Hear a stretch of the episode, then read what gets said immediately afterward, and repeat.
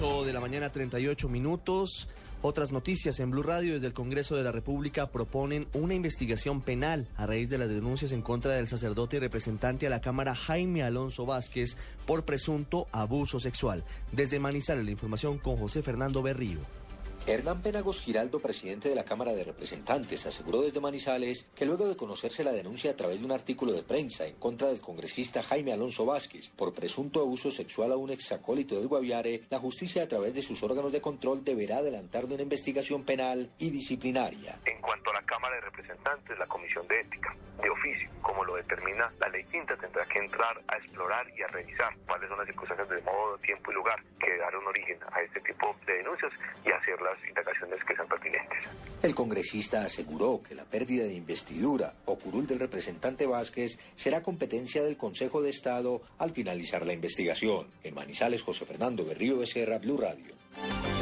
8 y 39 minutos de la mañana. ¿Cómo se está aplicando la rebaja ordenada por el gobierno en el valor de la gasolina? En las calles de Bogotá se encuentra Paola Bermúdez verificando si las estaciones de servicio están cumpliendo con el nuevo precio de venta. Paola. Hola, días. No del todo. Hemos hecho un recorrido desde muy temprano esta mañana y lo que hemos encontrado es que en la mayoría aún no se ha hecho efectiva la medida. Y son varias las razones o las excusas que nos entregan, que no han llegado los administradores, que todavía están vendiendo el combustible que ya habían comprado más costoso. Sin embargo, hay algunas estaciones en las que sí se cumple con la medida. Por ejemplo, acá, señor, ¿usted cómo encontró esto? Buenos días. Sí, parece que sí le bajaron un poquito. Y sí, está más económica hoy. Muchísimas gracias. 8.510 pesos está costando en esta estación en la que me encuentro en la carrera 30, muy cerca al estadio El Campín. Y es que aunque hoy aquí en Bogotá el galón debe costar 8.509 pesos, también nos hemos encontrado con otras en las que el valor que se cobra todavía es de 8.650, de 8.540 e incluso de 8.710 pesos. Formación en Bogotá con Paola Bermúdez López, Blue Radio. 8.40 minutos, Paola, gracias. Hay cifras dolorosas y preocupantes sobre el número de menores de edad que cometen delitos en Colombia. El hurto y las lesiones personales, además del homicidio, están en el prontuario de miles de menores de edad, entre ellos algunos niños, obviamente que no superan los 18 años de edad. Ampliación con Juan Jacobo Castellanos.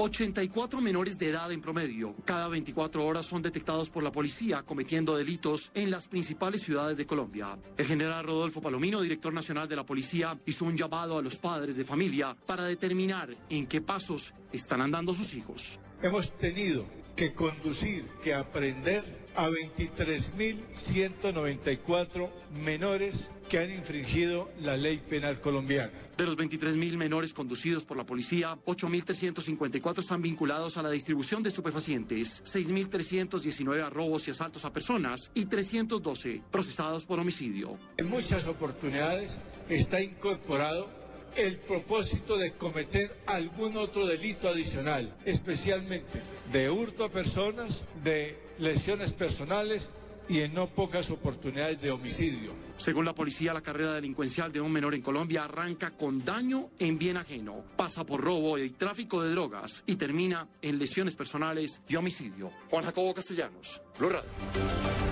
8 y 42, el Consejo de Gobierno Sectorial de Barranquilla evaluó las medidas tomadas para contener la emergencia invernal.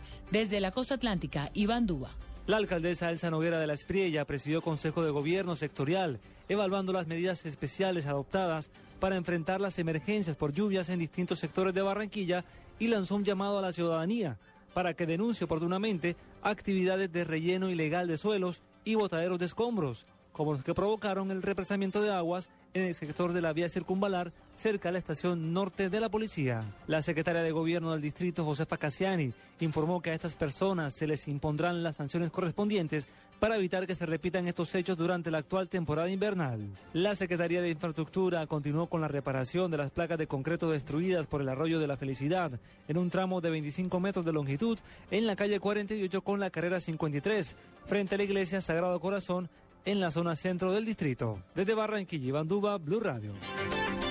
8 de la mañana, 43 minutos en Colombia, media hora más en Venezuela. El canciller eh, del vecino país, Elías Agua, se refirió a la expulsión de los tres funcionarios de la Embajada de Estados Unidos de su país y le envió un mensaje al secretario de Estado, John Kerry, ofreciendo mostrarle las pruebas de las actividades que se estarían realizando en contra del gobierno de Nicolás Maduro. En Caracas, el corresponsal de Blue Radio, Aarón Corredor.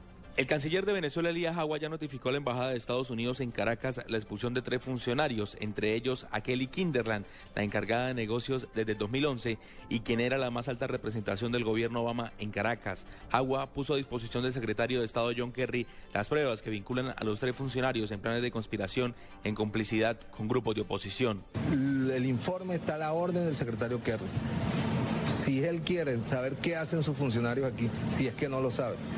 Eh, aquí está toda la información con fotos, con los testimonios, con los carros, con las reuniones. El 5 de junio de este año, el canciller Jagua y el secretario John Kerry se habían reunido en la Asamblea General de la Organización de Estados Americanos en Guatemala.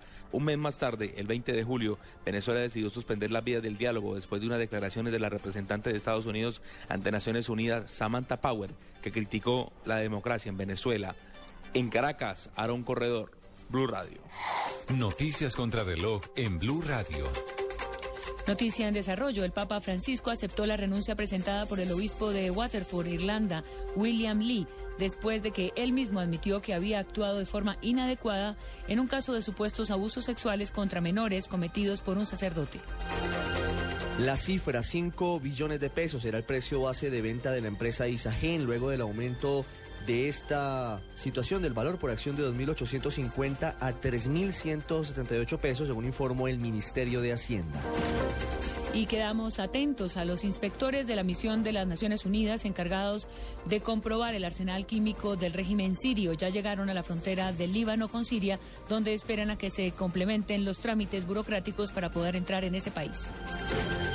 Ampliación de estas noticias en blurradio.com. Continúen en Mañanas Blue.